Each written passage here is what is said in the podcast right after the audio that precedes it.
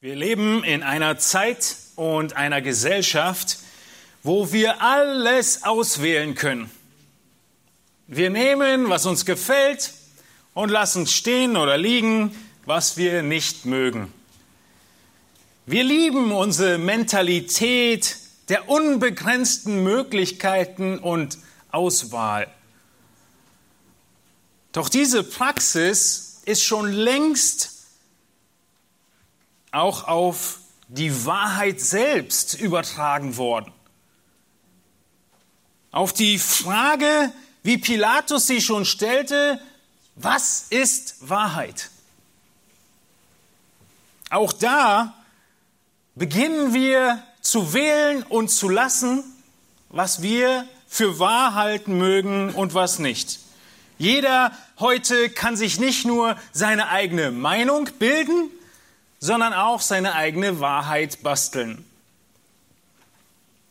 Eine, ein christliches Musikerduo aus meiner Teenagerzeit noch produzierte einen ironisch gemeinten Werbespot auf ihr Album.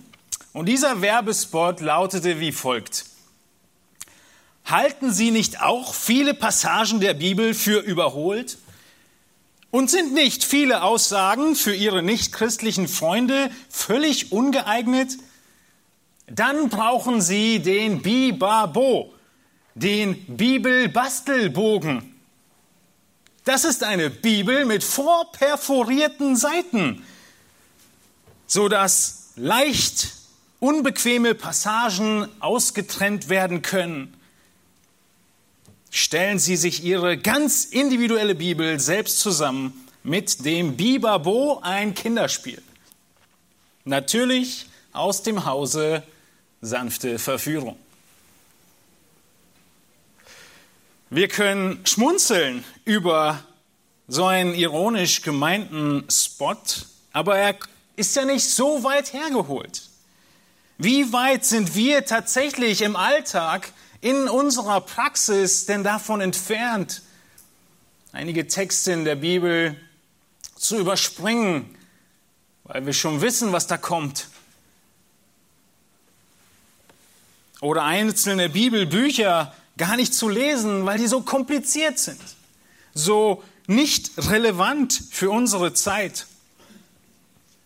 Wir haben uns vor drei Wochen den ersten Teil dieser dieser Predigt gewidmet, was denn Jesu Sicht ist von der Stellenwert der Bibel. wir haben gesehen, dass er selbst der Schrift die höchste Vorrangstellung gibt. Wir sind in der Bergpredigt in einem der, in einer der wichtigsten Aussagen, die wir haben in der ganzen Bibel zu der Frage, welchen Stellenwert das Alte Testament überhaupt hat. Und Jesus, ihm wurde unterstellt, haben wir uns in der letzten Predigt genau angeschaut, dass er die Bibel revidieren würde, dass er etwas ändern würde, etwas auflösen würde und etwas Neues hinzufügen würde, weil er überhaupt nicht in das normale, in Anführungszeichen, Bild der Pharisäer und Schriftgelehrten hineinpasste.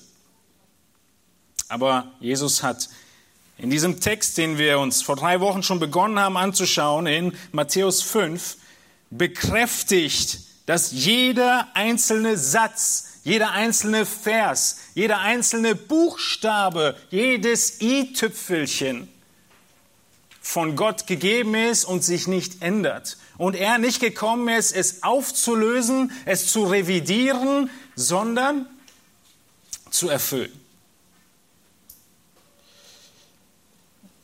Manchmal wünschen wir uns doch auch so einen Bibelbastelbogen, in dem wir diese Abschnitte, die so schwer sind umzusetzen, einfach streichen oder einfach wegerklären. Und so werden wir heute erinnert, dass nicht nur, wie wir letzte Predigt gesehen haben, jeder Teil der Schrift gegeben ist von Gott, Christus ihn bekräftigt und nicht verändert, sondern dass es absolut notwendig ist, jeden einzelnen Teil dieser Schrift tatsächlich zu leben. Nicht nur davon zu wissen, sondern ihn auszuleben. Wir haben uns in der letzten Predigt, ich werde nicht viel wiederholen können, weil wir genug Stoff heute haben, angeschaut, dass Jesus in vollkommener Einheit mit der Schrift ist.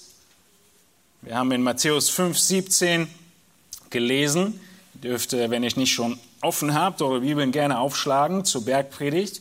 In Matthäus 5, 17, dieser Anmaßung an ihn geantwortet, ihr sollt nicht meinen, dass ich gekommen sei, um das Gesetz oder die Propheten aufzulösen.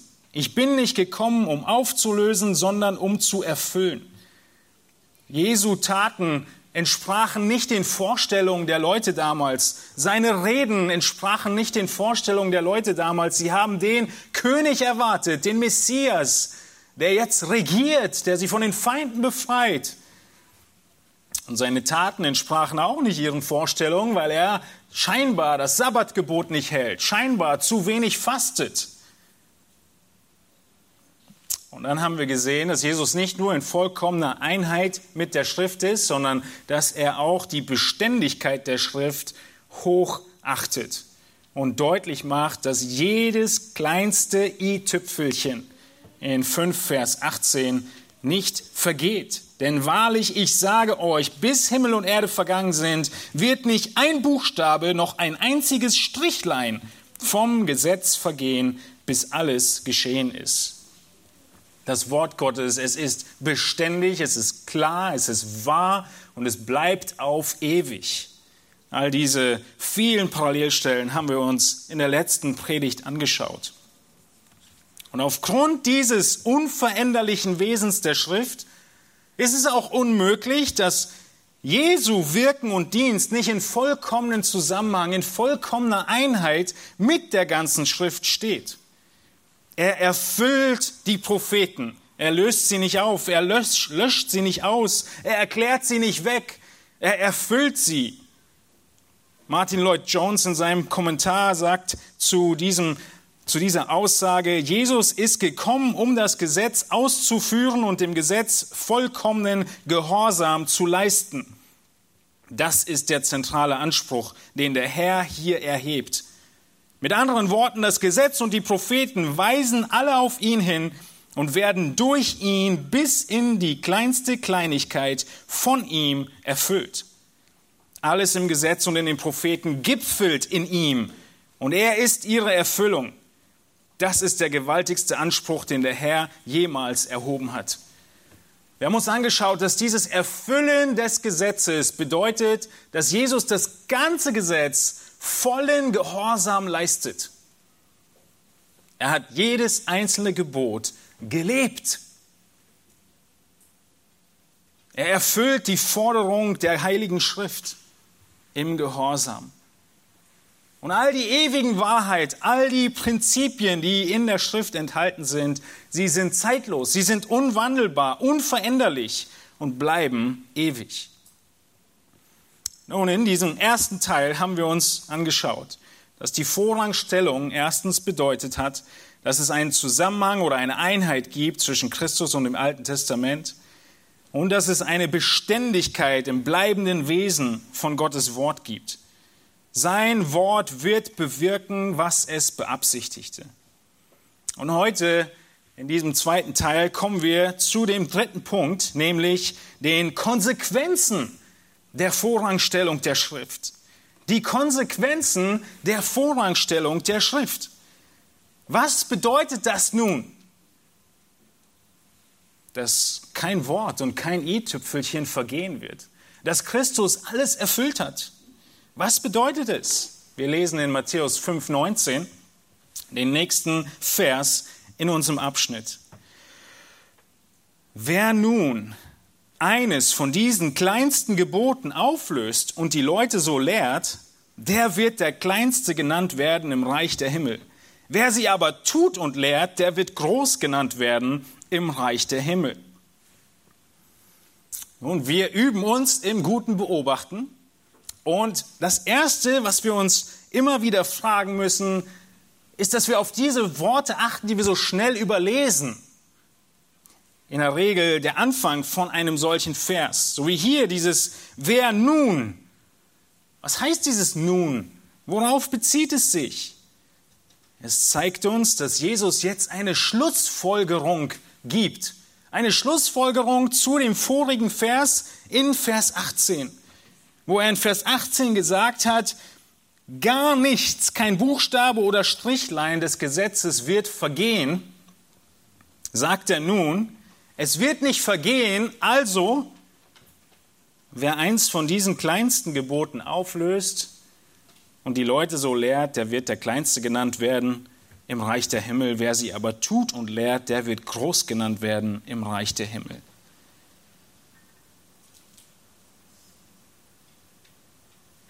Es ist wichtig, dass wir hier in diesem ersten Vers sehen, dass Jesus zuerst davon spricht, was wir glauben, was wir wissen, was wir lehren. Zweimal in diesem Vers 19 kommt vor, dass diese Gebote gelehrt werden. Dieses kleinste Gebot auflöst und lehrt. Und dann, wer sie aber tut und lehrt. Jesus, er zeigt uns auf, dass die erste Notwendigkeit darin besteht, die Schrift in Leben und Lehre hochzuhalten.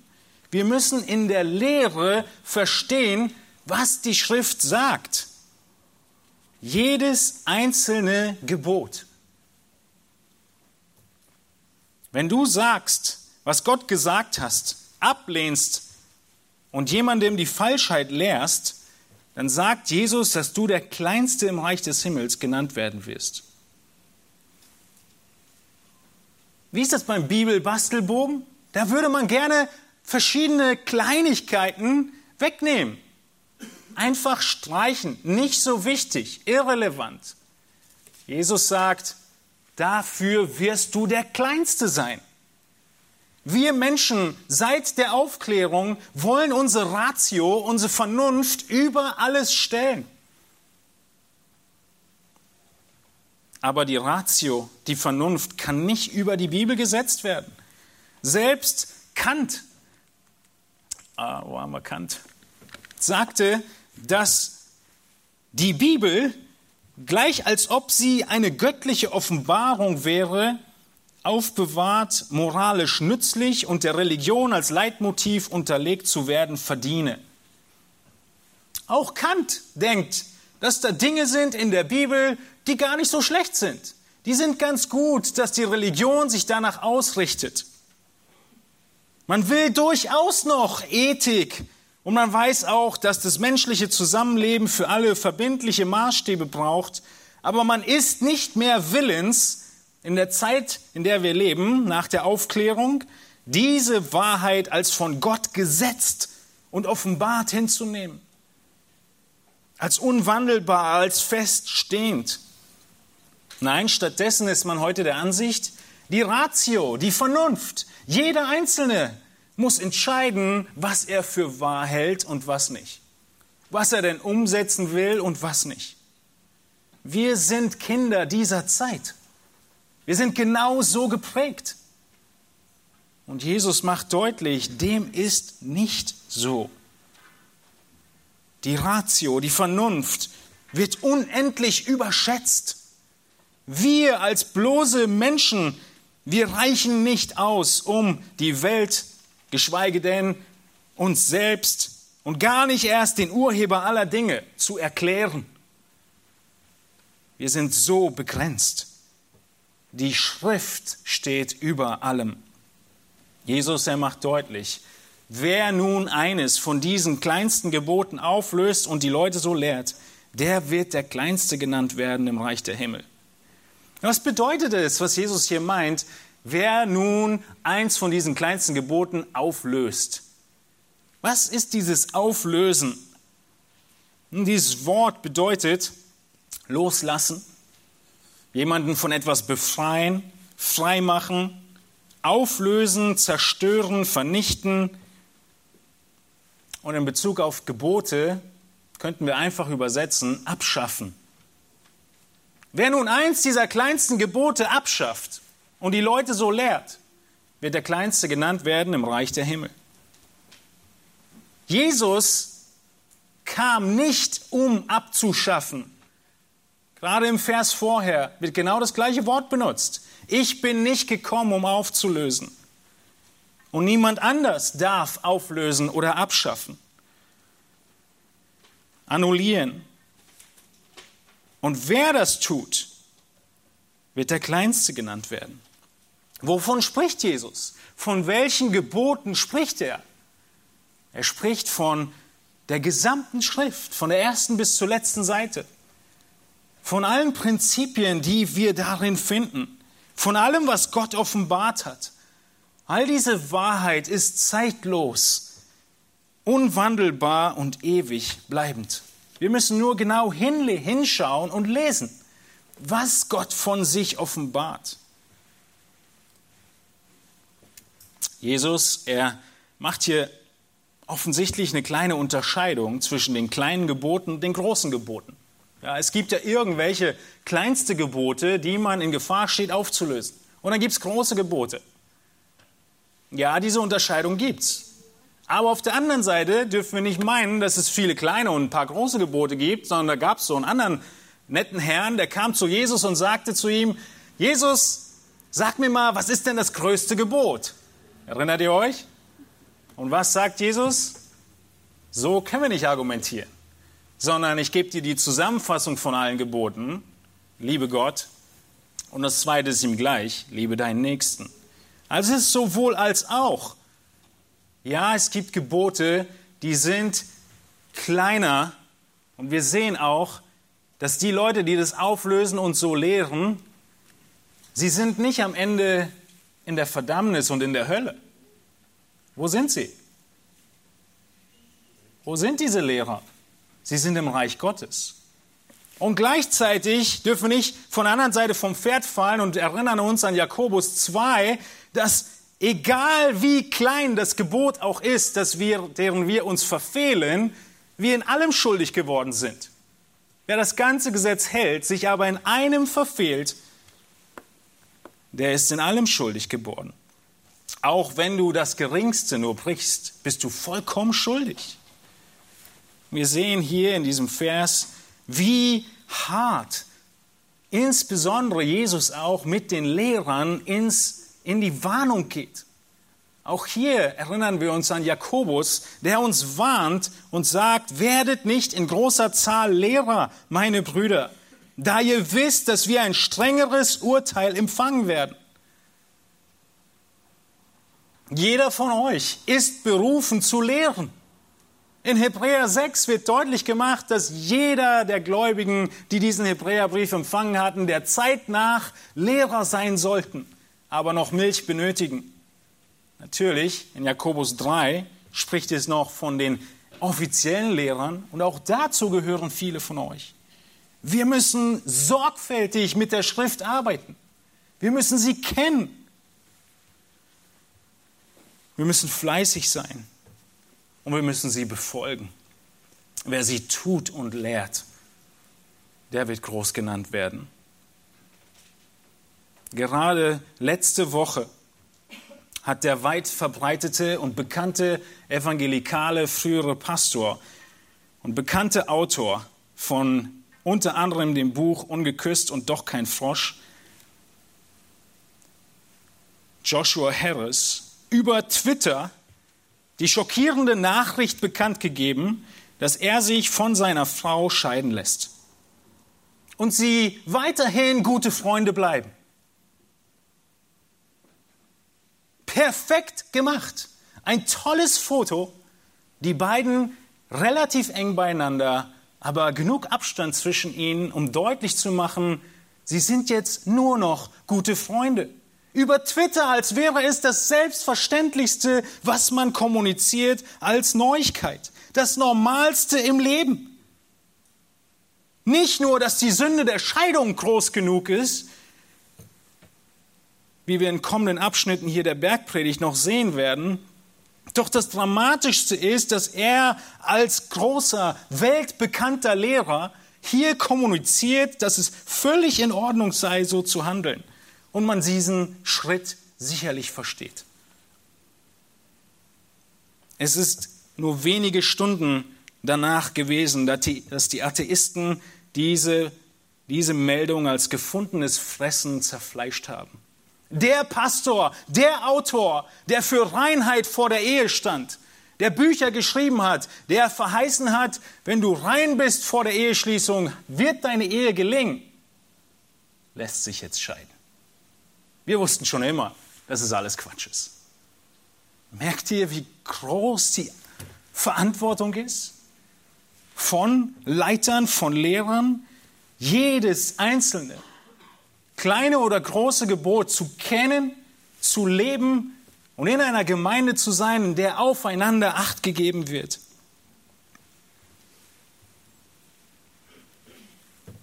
Betet für eure Pastoren. Betet für eure Hirten. Habt Acht auf ihr Leben. Sprecht sie auf Sünde an. Ahmt ihren Glauben nach und betet für uns. Lasst euch nicht irreführen durch irgendetwas, sondern baut auf die Schrift. Prüft alles an der Schrift. Es kann kein kleinstes Gebot aufgelöst werden. In Matthäus 18, Vers 6, einige Kapitel später, macht Jesus deutlich, wieder an die Lehrer gerichtet, wer aber einem von diesen Kleinen, die an mich glauben, Anstoß zur Sünde gibt, für den wäre es besser, dass ein großer Mühlstein an seinen Hals gehängt und er in die Tiefe des Meeres versenkt würde. Auch hier ist die Zielgruppe wieder diejenigen, die etwas weitergeben.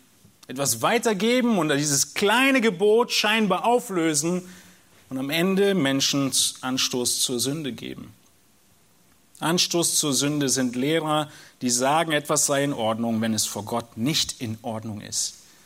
Nicht ihr Lehrer, die kommen gar nicht in den Himmel, sondern wahre Gläubige, Hirtenlehrer, die Teile weglassen, sie nicht predigen, sie nicht leben und sie nicht lehren.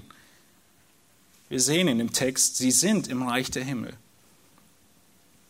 Wir sehen, dass der Text weitergeht und Jesus deutlich macht, wer sie aber tut und lehrt, der wird groß genannt werden. Jakobus spricht viel davon. Jakobus ist wie so ein kleiner Kommentar zur Bergpredigt. Jesus, er macht deutlich in, ähm, oder hier, Jakobus 1, 27, als eins dieser Beispiele, eine reine und makellose Frömmigkeit vor Gott, dem Vater, ist es, Waisen und Witwen in ihrer Bedrängnis zu besuchen und sich von der Welt unbefleckt zu bewahren. Vielleicht wäre das so ein Beispiel für so ein kleines Gebot, was wir streichen können. Ein guter Vorschlag, oder? Jakobus sagt nein. Merkt ihr, wie Jakobus hier so ein Beispiel gibt, so ein Kommentar zur Bergpredigt und sagt, selbst diese scheinbar kleinen Dinge, die Waisen, die Witwen, die Vernachlässigten in ihrer Bedrängnis besuchen. Das ist Frömmigkeit vor Gott. Jesus, er macht deutlich, wir sehen ja gleich noch, wie er mit den Pharisäern und ihrer scheinbaren äußerlichen Gerechtigkeit umgeht, in Matthäus 9, Vers 13, wo er deutlich macht, geht hin und lernt, was es heißt, ich will Barmherzigkeit und nicht Opfer, denn ich bin nicht gekommen, Gerechte zu berufen, sondern Sünder zur Buße. So sieht es aus, die Gebote Gottes zu leben, Barmherzigkeit zu üben. Und das, was ich schon angedeutet habe, das größte Gebot, die Antwort darauf in Matthäus 22, 37, du sollst den Herrn, deinen Gott, lieben, mit deinem ganzen Herzen, mit deiner ganzen Seele und deinem ganzen Denken. Merkt ihr, wie Jesus hier davon spricht, wie du lebst? Was du tatsächlich tust. Und da kommen wir gleich in Vers 20 noch hin. Das ist der große Unterschied. Ja, es beginnt dabei, dass du das Richtige lehrst und nichts weglässt beim Lehren, beim Lesen und beim Studieren. Aber es kann nicht dabei stehen bleiben. Jesus sagt, wer nun eins von diesen kleinsten Geboten auflöst und die Leute so lehrt. Wer tut und lehrt, der wird groß genannt werden. Das Wort im Griechischen hier ist mega. Tolles Wort in unserer Zeit. Du wirst mega sein im Himmel, wenn du jedes kleine Gebot kennst und umsetzt und lehrst. Wir sehen in Matthäus 13, 43, da heißt es, die Gerechten werden leuchten wie die Sonne im Reich ihres Vaters. Die Gerechten leuchten. In Daniel 12, Vers 3, und die Verständigen werden leuchten wie der Glanz der Himmelsausdehnung und die, welche die vielen zu Gerechtigkeit weisen, wie die Sterne immer und ewiglich. Das ist das Ziel. Wir haben in 1. Korinther 3 eins dieser klassischen Texte, wo deutlich wird, dass wir darauf achten müssen, wie wir den Dienst für Gott tun. 1. Korinther 3, 12 bis 14 lautet, wenn aber jemand auf diesen Grund Gold, Silber, kostbare Steine, Holz, Heu, Stroh baut, so wird das Werk eines jeden offenbar werden. Der Tag wird es zeigen, weil es durchs Feuer geoffenbart wird. Und welcher Art das Werk eines jeden ist, wird das Feuer erproben. Wenn jemand das Werk, das er darauf gebaut hat, bleibt, so wird er Lohn empfangen. Auch hier sehen wir wieder die Andeutung, deutliche Aussage. Es gibt Lohn und es gibt keinen Lohn. Es gibt besondere Anerkennung und Beschämung im Himmel unter den Gläubigen. Ich habe eine ganze Predigt dazu gehalten am 1. April 2018 der Moment nach deiner Auferstehung, dürft ihr euch gerne dazu nochmal anhören. Wir müssen weitergehen hier und die große Frage beantworten, die wahrscheinlich vielen von euch unter den Nägeln brennt. Wenn Jesus hier sagt, dass keins der kleinsten Gebote aufgelöst werden kann, welche Rolle hat dann das mosaische Gesetz? Und hier machen wir einen kleinen Exkurs um deutlich zu machen und zu verstehen, was das mosaische Gesetz gewesen ist. Was ist mit all diesen Gesetzen? Spricht Jesus von denen, wenn er sagt, keins der kleinsten Gebote soll aufgelöst werden? Wenn wir vom mosaischen Gesetz reden, dann habt ihr vielleicht oder sehr wahrscheinlich, wenn ihr zumindest ein bisschen länger im Glauben seid und gelesen habt, von der Dreiteilung des Gesetzes gehört der Aufteilung zu zeremonialem Gesetz Moses, zivilrechtlichem Gesetz Moses und dem moralischen Gesetz Moses. Viele Theologen reden davon und sie folgern, dass Jesus deutlich das Zeremonialgesetz aufgelöst hat. Der ganze Hebräerbrief spricht davon, dass die Opfer des Zeremonialgesetzes aufgelöst sind und Christus sie erfüllt hat. Und Gott außerdem zugelassen hat, dass der Tempel zerstört wurde. Das Zeremonialgesetz wurde auch aufgelöst auf Golgatha selbst. Was ist passiert? Mitten in der Dunkelheit mit dem Tempel, der Vorhang zerriss von oben nach unten. Gott hat sehr deutlich gemacht, dass mit dem Tod Jesu Christi ein neues Zeitalter beginnt. Also das Zeremonialgesetz wird abgelöst. Sie sind aufgehoben. Christus hat sie erfüllt. Diese Theologen, die die Dreiteilung befürworten, sie folgern als zweites, dass wir ja nicht in der Theokratie der Herrschaft Gottes leben als ein Volk, das Volk Israel in einem Land, und deshalb gilt das zivilrechtliche Gesetz nicht mehr. Das galt nur für Israel, als sie in dem Land lebten. Die Schlussfolgerung, die jetzt kommt, ist dann, das moralische Gesetz wurde nie aufgelöst, oder aufgehoben und deshalb gilt es uns noch.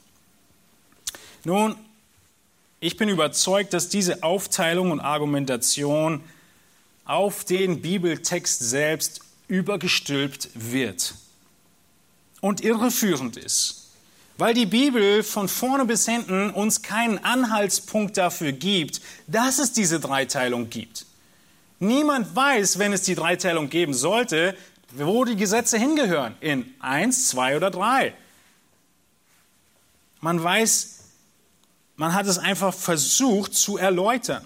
Jesus, er macht auch deutlich und sagt nicht, dies ist der neue Bund in meinem Blut, den ich zum Moralgesetz Moses hinzufüge. Hat er nicht gesagt. Was sagt er? Er sagt, das ist der neue Bund. Es gab einen Bund, den hat Gott mit Israel geschlossen. Und Teil dieses Bundes war das mosaische Gesetz. Und das gesamte mosaische Gesetz, 100 Prozent des mosaischen Gesetzes, galt den Bündnisteilnehmern damals und nur ihnen und gilt demzufolge uns nicht mehr.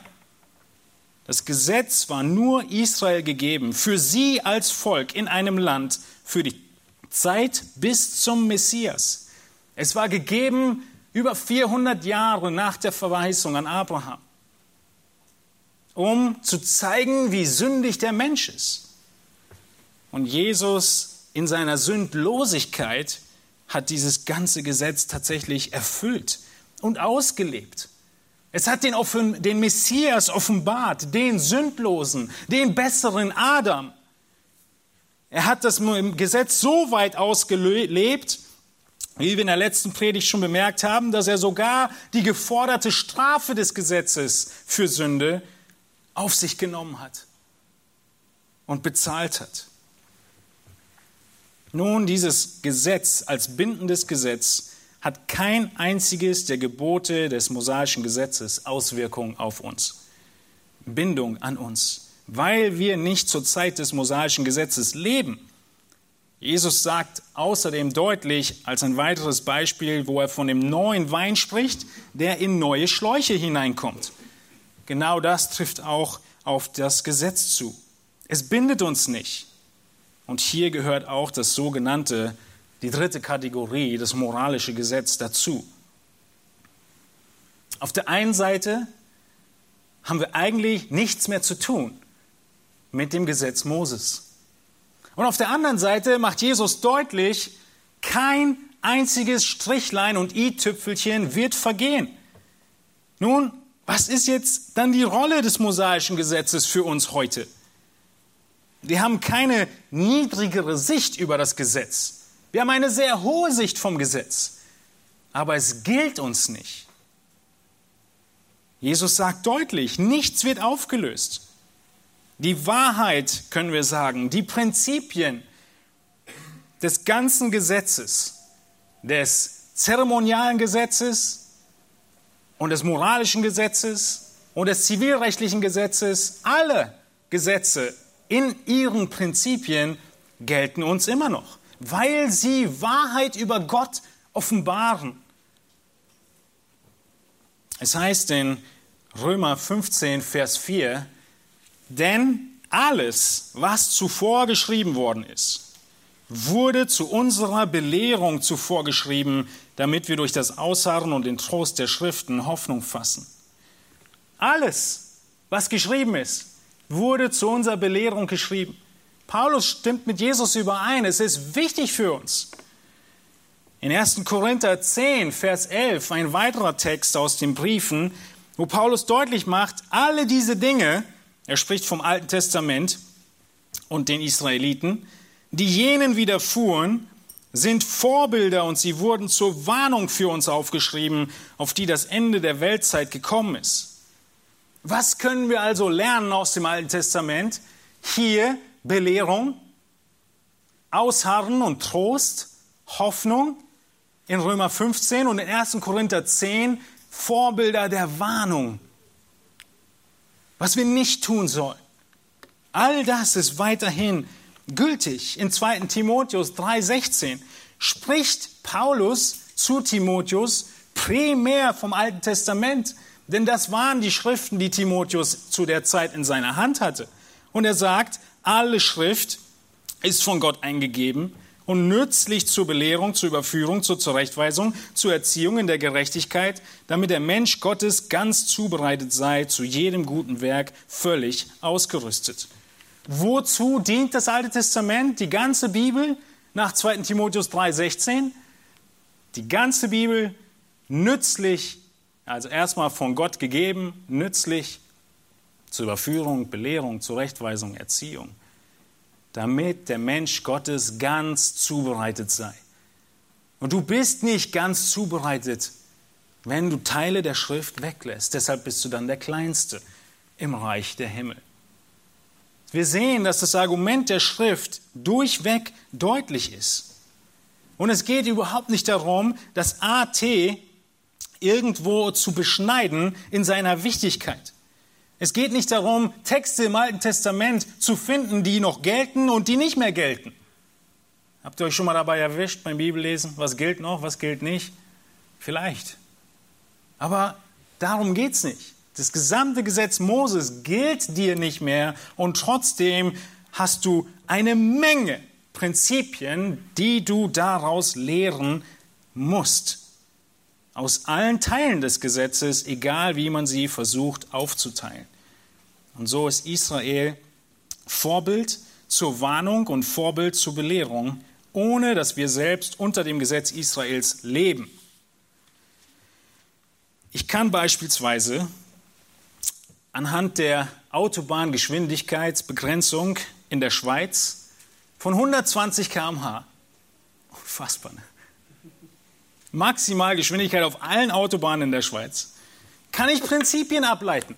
Ich kann mir anschauen und überlegen, wieso haben die Schweizer sich diese Regel ausgedacht? Was nützt es ihnen? Was ist in ihrem Kontext dabei zu beachten? Was kann ich daraus lernen? Gibt es viel zu beachten. Aber geh nicht so weit und behaupte jetzt, dass du auf jeder deutschen Autobahn nur 120 fahren darfst. Richtig? Wir sind nicht unter dem Gesetz der Schweizer. Wir brauchen auch kein Bußgeld äh, befürchten, wenn wir schneller fahren, wo es erlaubt ist weil wir nicht unter dem Gesetz sind. Und trotzdem kann ich mich mit dem Gesetz befassen und mit den Schweizern befassen und überlegen, welche Prinzipien dahinter stehen. Ähnlich ist es mit dem Gesetz Moses. Es gilt uns nicht. Wir haben nichts zu befürchten. Und trotzdem ist es voll, vollkommen. Es ist perfekt. Und es offenbart die Heiligkeit Gottes. Wir können die Absichten Gottes erkennen. Wir können seinen Charakter erkennen. Wir können erkennen, wozu es gegeben ist. Aber es gilt keinem Heidenchristen und es gilt heute auch keinem Judenchristen. Keinem messianischen Juden gilt das mosaische Gesetz. Es gibt keinen Unterschied zwischen Christen. Es gibt keine messianischen Christen und heidnischen Christen. Wir sind eins gemacht. Das ganze Argument des Epheserbriefes ist damit drin. Aber auch das werdet ihr vielleicht schon gehört haben. Das deutlichste Argument ist, dass Gott selbst den Tempelvorhang zerrissen hat. Gott selbst macht deutlich, dass der neue Bund begonnen hat und der alte hinweggetan wurde. Dass im Abendmahl der neue Bund gegeben ist, der Tempel aufgelöst ist mit allem, was dazugehört. Wir sind nicht gesetzlos. Das Neue Testament spricht vom Gesetz des Christus. Das Neue Testament spricht vom Gesetz der Gnade und wir haben all die Prinzipien, denen wir weiterhin folgen. Wir haben die nächsten Abschnitte, die jetzt kommen der Bergpredigt, wo Jesus deutlich macht, ihr habt gehört, ich aber sage euch. Jesus macht genau das, wovon ich gerade gesprochen habe. Er zeigt den Zuhörern auf, was die tatsächliche Bedeutung und die Prinzipien und das Ausmaß hinter den Gesetzen schon immer gewesen ist.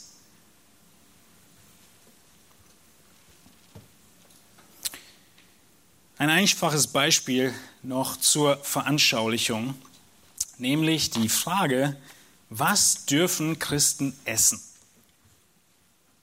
Im Alten Testament finden wir in 3. Mose 11 die ganz konkrete Beschreibung und Verbote von dem, was die Israeliten essen und nicht essen durften.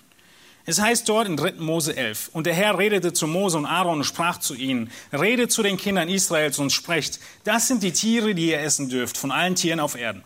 Alles, was ganz gespaltene Klauen hat und wiederkauet unter den Tieren, dürft ihr essen.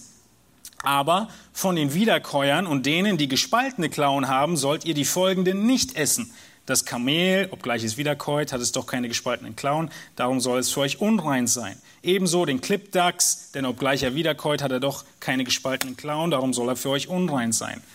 Nun, das ganze Kapitel geht so weiter, ich lese nicht weiter. Es kommen die Landtiere, die Lufttiere, die Wassertiere und alle werden aufgeteilt in reine und unreine. Die Frage, die wir uns stellen, wenn wir an so einen Text herangehen, er ist vollkommen. Es ist Gottes Weisheit. Was beabsichtigte Gott mit 3. Mose 11? Das müsst ihr euch nicht aus den Fingern saugen, sondern es steht im Text. Wir lesen weiter und wir treffen auf Vers 44. Gott begründet selbst, warum er das gegeben hat. Denn ich bin der Herr, euer Gott Darum sollt ihr euch heiligen und sollt heilig sein, denn ich bin heilig.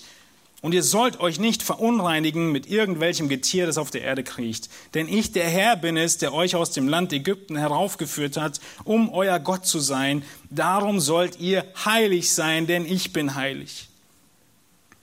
Viele Gelehrte versuchen alle möglichen Argumente zu finden, warum Gott diese oder jene Speisevorschriften gegeben hat hygienischer Natur, gesundheitlicher Natur und, und, und. Und sicherlich kann man da einiges darüber finden. Aber die Absicht Gottes ist viel einfacher und viel klarer. Die Absicht Gottes ist, ich bin heilig, ihr sollt heilig sein. Alles in eurem Leben, liebe Israeliten, muss sich unterscheiden von den Heiden neben euch. Und ihr sollt bei jeder Mahlzeit daran denken, dass ihr anders seid, dass ihr heilig seid und diese und jene Dinge nicht esst. Das ist die Absicht Gottes, die direkt aus dem Text kommt. Ich habe euch aus dem Land Ägypten geführt, um euer Gott zu sein. Darum sollt ihr heilig sein, denn ich bin heilig. Für die Israeliten beinhaltete das die Speisevorschriften. Nun, ein spannender Text ist nun, wie Petrus diese Wahrheit benutzt. In 1. Petrus 1, Vers 13, so lernen wir in diesen Prinzipien zu denken. Benutzt Petrus genau dieses Zitat aus 3. Mose 11 und er sagt, 1. Petrus 3, 1, 13, 1. Petrus 1, 13, Darum umgürtet die Lenden eurer Gesinnung, seid nüchtern und setzt eure Hoffnung ganz auf die Gnade, die euch zuteil wird in der Offenbarung Jesu Christi. Als gehorsame Kinder passt euch nicht den Begierden an, denen ihr früher in eurer Unwissenheit dientet, sondern wie der, welcher euch berufen hat, heilig ist, sollt auch ihr heilig sein in eurem ganzen Wandel. Denn es steht geschrieben, hier ist das Zitat, ihr sollt heilig sein, denn ich bin heilig. Was macht Petrus hier? Er nimmt die Kernaussage von 3. Mose 11, das Prinzip, das zeitlos gültig ist, die Wahrheit über Gott, die sich nicht ändert, und wendet sie jetzt auf seine Zuhörer an. Mit welcher Anwendung? Es hat nichts mehr mit Essen zu tun, sondern passt euch nicht den Begierden an. Es hat etwas mit Heiligkeit zu tun, mit Heiligung in eurem ganzen Wandel.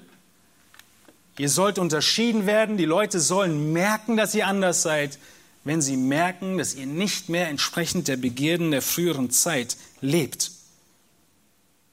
Das ist wie Petrus die Wahrheit aus 3. Mose 11 anwendet auf seine Leserschaft nach dem Kreuz.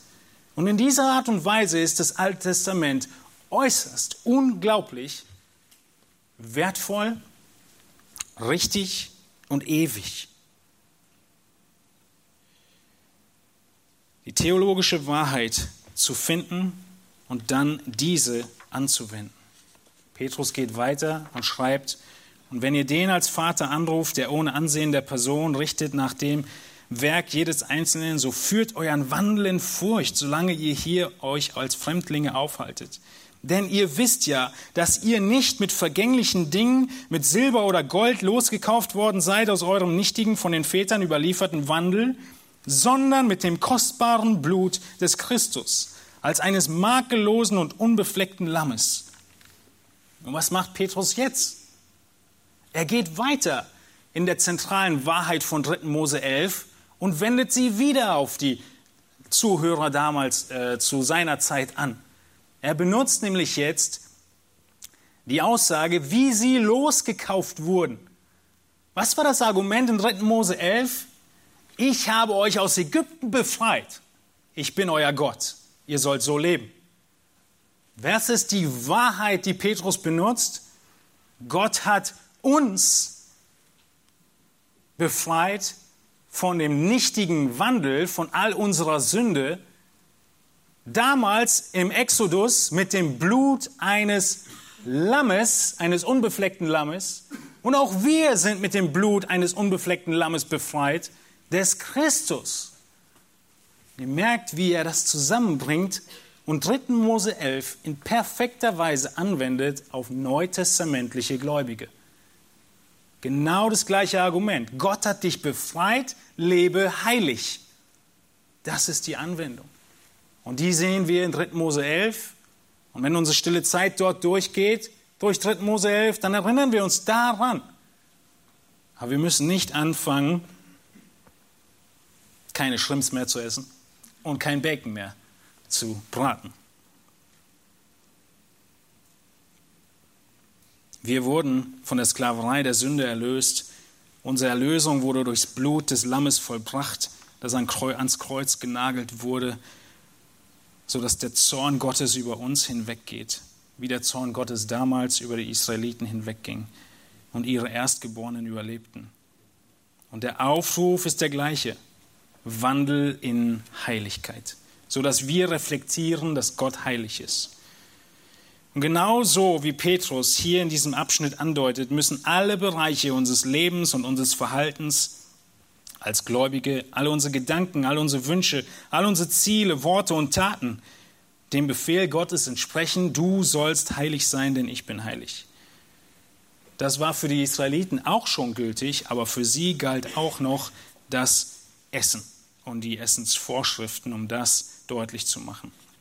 Nun, der Zeit nach überspringe ich äh, die Texte in Apostelgeschichte 10, wo wir sehen, dass Petrus alles essen soll, was ihm gegeben wird. Vielleicht erinnert ihr euch. Und die Erklärung, dass dieses Essen, das unreine Essen, nun hindeutet auf die unreinen Heiden, die Gott auch rettet. Äh, das könnt ihr alleine studieren. Wir haben noch einen wichtigen Vers abzudecken, nämlich Vers 20. In Matthäus 19 haben wir gelesen, wer nun eins dieser wichtigen, äh, dieser kleinen Gebote auflöst und die Leute so lehrt, der wird der Kleinste genannt werden im Reich der Himmel. Wer sie aber tut und lehrt, der wird groß genannt werden im Reich der Himmel. Nun, ich hoffe, ihr konntet nachvollziehen, auch wenn es in hoher Geschwindigkeit war, dass wir sowohl bekräftigen, dass nichts aufgelöst wird, und trotzdem sehen und erkennen, dass das mosaische Gesetz uns nicht mehr gilt. Und gleichzeitig dieses mosaische Gesetz vollkommen ist, wertvoll ist, nützlich ist zur Belehrung. Gott sich auch darin offenbart und die Prinzipien, die wir dort erkennen, unveränderlich sind. Jesus erwartet also hier in Vers 19 den Schwerpunkt gelegt auf die Lehre. Und jetzt in Vers 20 sehen wir, dass er den Schwerpunkt auf das Leben legt, nämlich die Notwendigkeit, die Wahrheit der Schrift im persönlichen Leben anzuwenden. Nun, keine Sorge, es ist nicht die halbe Predigt um. Wir werden diesen Punkt nicht, wer weiß, wie ausführlich betrachten, weil wir ihn in allen folgenden Predigten weiter betrachten. Das ist die Einleitung, Vers 20, zu den nächsten Absätzen, wo Jesus immer wieder sagt, ihr habt gehört, ich aber sage euch. Jedes Mal werden wir erkennen, dass Jesus von dieser zentralen Aussage spricht, nämlich in Vers 20, der Oberschock für die Leute. Denn ich sage euch, wenn eure Gerechtigkeit die der Schriftgelehrten und Pharisäer nicht weit übertrifft, so werdet ihr gar nicht in das Reich der Himmel eingehen. Wenn ihr noch wach seid, seid ihr geschockt. Wenn nicht, dann wacht auf. Wie ich vorhin schon sagte, wir überlesen oft wichtige Teile und meinen, sie sind nur Lückenfüller. Einer dieser wichtigen Teile ist wieder die ersten vier Worte. Was sind die ersten vier Worte? Denn ich sage euch. Jesus bezieht sich wieder auf das, was er gerade gesagt hat. Er bezieht sich auf das Kleinste aus dem Wort Gottes zu streichen. Wer dieses Kleinste streicht, der ist noch im Himmel. Aber wer nicht gerechter ist als die Pharisäer, der kommt gar nicht in den Himmel. Wir könnten mit anderen Worten sagen, denkt nicht, ich sei gekommen, die Dinge etwas leichter zu machen, indem ich die Forderung des Gesetzes niedriger ansetze. Weit davon entfernt sage ich euch vielmehr, dass wenn eure Gerechtigkeit nicht besser ist als die der Schriftgelehrten und Pharisäer, so besteht für euch keinerlei Hoffnung, in das Himmelreich zu kommen. Ihr werdet sogar nicht mal die Letzten dort sein. Jesus steigert seine Aussage hier. In Vers 19, da war derjenige, der das kleine Gebot aufgelöst hat, wenigstens noch im Himmel, auch wenn er nur klein war. Aber hier spricht er davon, dass du gar nicht in den Himmel eingehst. Und wie hoch ist die Latte? Vor ein paar Wochen haben wir irgendwas in Leichtathletik geguckt, ja, dieses Hochsprung. Wie hoch wird die Latte angelegt, die du überspringen musst, um in den Himmel zu kommen? Weit höher als die Gerechtigkeit der Pharisäer. Das ist ein riesiger Schock für die Leute damals gewesen. Die Pharisäer, sie waren die Gläubigen schlechthin. Sie sind diejenigen, die auf dem Weg gewandelt wurden. Ihr Name selbst übersetzt heißt, die sich absondern. Die Heiligen.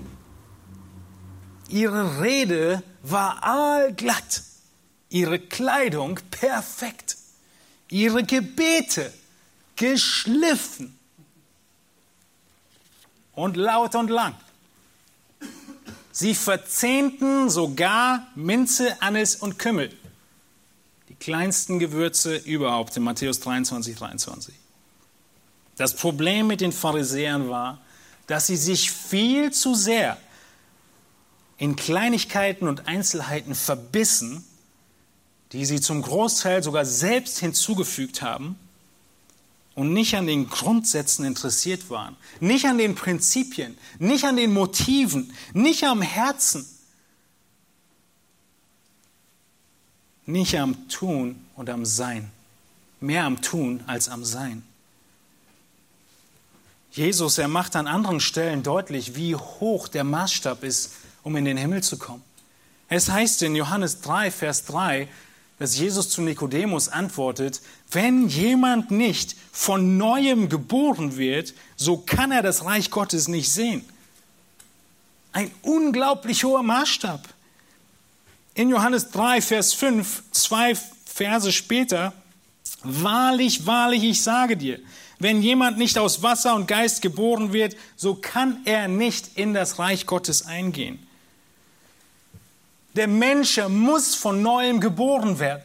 Er muss göttliche Natur annehmen. Sonst kann er den Maßstab nicht erreichen. Die Pharisäer haben versucht, alles zu tun, was es zu tun gab und noch viel mehr. Und es ist unmöglich. Eine Veranschaulichung, die ich früher mal gelernt habe, ist, als wenn du an den Ozean trittst und eine Wette eingehst mit deinem Bruder, wie weit du den Stein wohl schmeißen würdest. Kommst du ans andere Ufer oder nicht? Ist völlig egal, wer von euch beiden weiter wirft. Niemand wird jemals schaffen, das Steinchen ans andere Ufer des Ozeans zu schmeißen. Das sagt Jesus hier. Eure Gerechtigkeit muss weit größer sein als die der Pharisäer. So weit, dass du es nicht schaffen kannst. Jesus macht deutlich, du brauchst Gott. Und wie wir in Johannes sehen, du brauchst die Geburt von oben, die Neugeburt. Und der Mensch, der von Gott neu geboren ist, der wird gerecht gemacht. Und diese Gerechtigkeit, die Gerechtigkeit, die uns von Jesus übertragen wird, ist die Gerechtigkeit, die die der Pharisäer und Schriftgelehrten übertrifft. Der neugeborene Mensch, er lebt nicht mehr für sich selbst, nicht mehr für seine eigenen Zielsetzungen, er ist nicht mehr selbstgerecht und selbstzufrieden, er ist geistlich arm, er ist sanftmütig, barmherzig, er hungert und dürstet nach Gerechtigkeit, er ist Friedensstifter geworden, sein Herz ist rein geworden und von ganzem Herzen wünscht er sich nichts mehr, als die Gebote Gottes zu befolgen, weil er Gott liebt und seine Gebote liebt. Hier in Matthäus 5, Vers 20 ist Jesus so klar, nicht nur in seinem Bezug auf die Aussage vorher, nicht nur in der Aussage weit übertreffen, sondern in dem nächsten, wo er deutlich macht, so werdet ihr gar nicht in das Reich der Himmel eingehen. Wir haben hier im Griechischen eine doppelte Verneinung. Es wird nie und nimmer die Möglichkeit für dich geben, in den Himmel zu kommen. Wenn du nicht die Gerechtigkeit von Christus anerkannt bekimmst auf dein Leben. Es gibt keine Möglichkeit. Gott erwartet Vollkommenheit. Wenige Verse später in Vers 48, ihr sollt vollkommen sein, wie euer Vater im Himmel vollkommen ist. Deshalb ist Matthäus 5, Vers 3 so wichtig. Glückselig sind die geistlich Armen, denn ihrer ist das Reich der Himmel. Ihr wisst, wie das aussah in Lukas 18, Vers 9, wo Jesus die Pharisäer vergleicht mit einem geistlich Armen. Jesus sagt auch zu etlichen, die auf sich selbst vertrauten, dass sie gerecht seien und die übrigen verachteten, dieses Gleichnis. Es gingen zwei Menschen hinauf in den Tempel, um zu beten. Der eine ein Pharisäer, der andere ein Zöllner. Der Pharisäer stellt sich hin und betete bei sich selbst so, Oh Gott, ich danke dir, dass ich nicht so bin wie die übrigen Menschen, Räuber, ungerechte Ehebrecher oder wie der Zöllner da. Ich faste zweimal in der Woche und gebe den Zehnten von allem, was ich einnehme. Und der Zöllner stand von ferne, wagte nicht einmal seine Augen zum Himmel zu erheben, sondern schlug an seine Brust und sprach, O Gott, sei mir Sünder gnädig. Ich sage euch, dieser ging gerechtfertigt in sein Haus hinab, im Gegensatz zu jenem. Denn jeder, der sich selbst erhöht, wird erniedrigt werden. Wer aber sich selbst erniedrigt, der wird erhöht werden. Jesus, er hat es erfüllt. Jesus hat das ganze Gesetz erfüllt. Alle Forderungen der Schrift wie wir in Vers 17 gelesen haben, hat er erfüllt durch seinen perfekten Gehorsam. Deshalb konnte er sagen, wie wir letzte Predigt schon gesehen haben, wer ist da, der mich einer Sünde beschuldigen kann, in Johannes 8. Und deshalb sehen wir hier in Römer 10, Vers 4, Christus ist das Ende des Gesetzes, der Gerechtigkeit für jeden, der glaubt. Er hat das Gesetz erfüllt. Und du, der, der glaubt, er wird zur Gerechtigkeit werden. Durch Christus. Diese Gerechtigkeit wird dir anerkannt.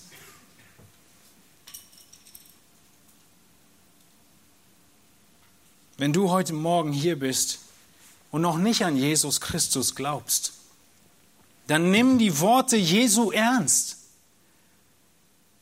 Er meint, was er sagt. Ohne die vollkommene Gerechtigkeit gibt es keinen Weg in den Himmel, sondern es werden nur die Qualen der Hölle auf ewig warten. Der Zweck des Kreuzes besteht nicht darin, dass wir Mitleid haben mit Jesus. Es ist auch nicht eine ganz normale Ausdrucksweise der Liebe Gottes. Der Zweck des Kreuzes ist vollkommen verstanden, wenn wir das Gesetz mit einbeziehen. Was am Kreuz geschah, war, dass Jesus Christus, der Sohn Gottes, an seinem eigenen heiligen Körper die Strafe des ganzen heiligen Gesetzes Gottes auf sich nahm. Die Strafe, die für Sünde gefordert wurde. Die Strafe, die vom Gesetz die Sünde verurteilt. Und das Urteil lautet Todesstrafe. Und er hat diese Strafe vollzogen. Deshalb musste er sterben, weil der Lohn der Sünde der Tod ist. Und wenn du deine Unzulänglichkeit und geistliche Armut anerkennst vor Gott und vor Jesus als Herrn und Retter kapitulierst, dann wird auch dir seine vollkommene Gerechtigkeit zugerechnet werden. Aber du musst deine Not erkennen. Du musst zu ihm laufen und Vergebung bitten für deine Schuld. Und dann wird Christus deine Gerechtigkeit sein. Nun, wenn du heute Morgen hier bist und Jesus Christus als deinen persönlichen Retter angenommen hast und an ihn glaubst, dann erinnere dich an die hohe Berufung, die du hast, Salz und Licht zu sein, die ganze Bibel zu lesen, die ganze Bibel zu erforschen und zu lernen. Halte kein Bibelbuch für unwichtig, vielleicht sogar für unbiblisch. Halte kein Kapitel, keinen Absatz, keinen Vers, kein Prinzip, noch nicht mal ein einziges Wort für unwichtig, irrelevant oder falsch. Das erste Konzept, was Jesus hätte verändern wollen, wenn er das Alte Testament verändert hätte, wäre gewesen, dass der Lohn der Sünde der Tod ist. Denn diese Wahrheit hat ihn sein Leben gekostet. Und wir sehen, dass er tatsächlich darüber nachdachte. Wir sehen in Matthäus 26, dass Jesus mit seinem Vater ringt im Garten Gethsemane und betet, mein Vater, ist es möglich, so gehe dieser Kelch an mir vorüber, doch nicht wie ich will, sondern wie du willst.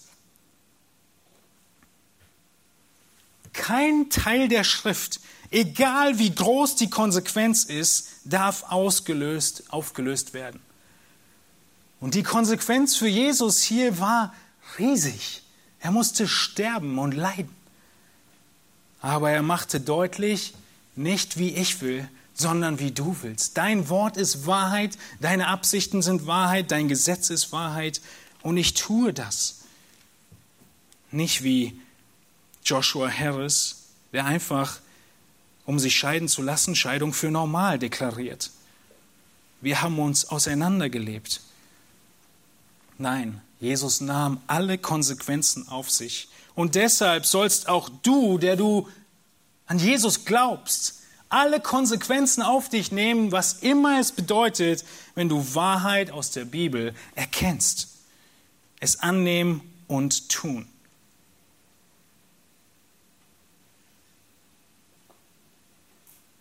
Die Gnade Gottes zu empfangen bedeutet nicht, dass ich jetzt meinen Sünden äh, freien Lauf geben kann, weil Jesus ja dafür bezahlt hat, sondern es bedeutet, dass Christus mehr in mehr in mir Gestalt annimmt.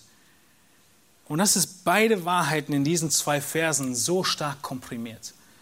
Christus hat alles getan und musste alles tun, um dich gerecht zu machen, und gleichzeitig hast du die volle Verantwortung zu leben, was Gottes Wort sagt. Ich habe oft in Gesprächen gehört, dass Leute mir sagen, ich weiß, dass die Bibel meine Gedanken oder meine Taten als Sünde verurteilt, aber ich weiß, dass es Sünde ist, aber wisst ihr, von wem ich das am allerhäufigsten gehört habe? Von mir selbst in meinen Selbstgesprächen. Ich weiß, es ist Sünde, aber, aber ich will meinen Willen tun, sagst du vielleicht. Jesus hat gesagt, aber ich will deinen Willen tun. Ich will Gottes Willen tun. Das ist unsere Berufung. Das ist, wozu Gott uns befähigt mit der Wiedergeburt. Er gibt uns den Geist, um genau das zu sagen die Kraft des Geistes, die Fähigkeit des Geistes, das neue Leben, das Gott gehorsam sein möchte und kann. Und wo immer wir in dieser hohen Berufung fallen, klammern wir uns wieder ans Kreuz. Wir erinnern uns daran, dass Gott heilig ist und wir heilig sein sollen. Und wir klammern uns an Christus, der alles erfüllt hat und die volle Freiheit uns gegeben hat, und uns gerecht gemacht hat. wie wir singen, er ist mein ganzer Halt. Durch seine Wunden bin ich heil. Der Fluch der Sünde ist nicht mehr, mit seinem Blut macht er mich rein. Wir haben heute in einem dieser wichtigen Texte gesehen, welche hohe Stellung das Wort Gottes hat.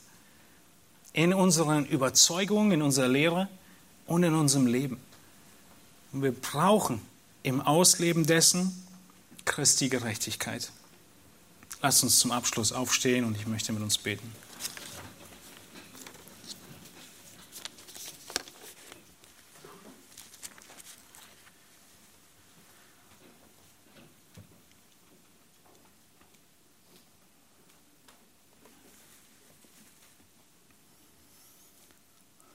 Himmlischer Vater, wir sind vollkommen verloren, wenn dein heiliger Maßstab an unser Leben herangehalten wird.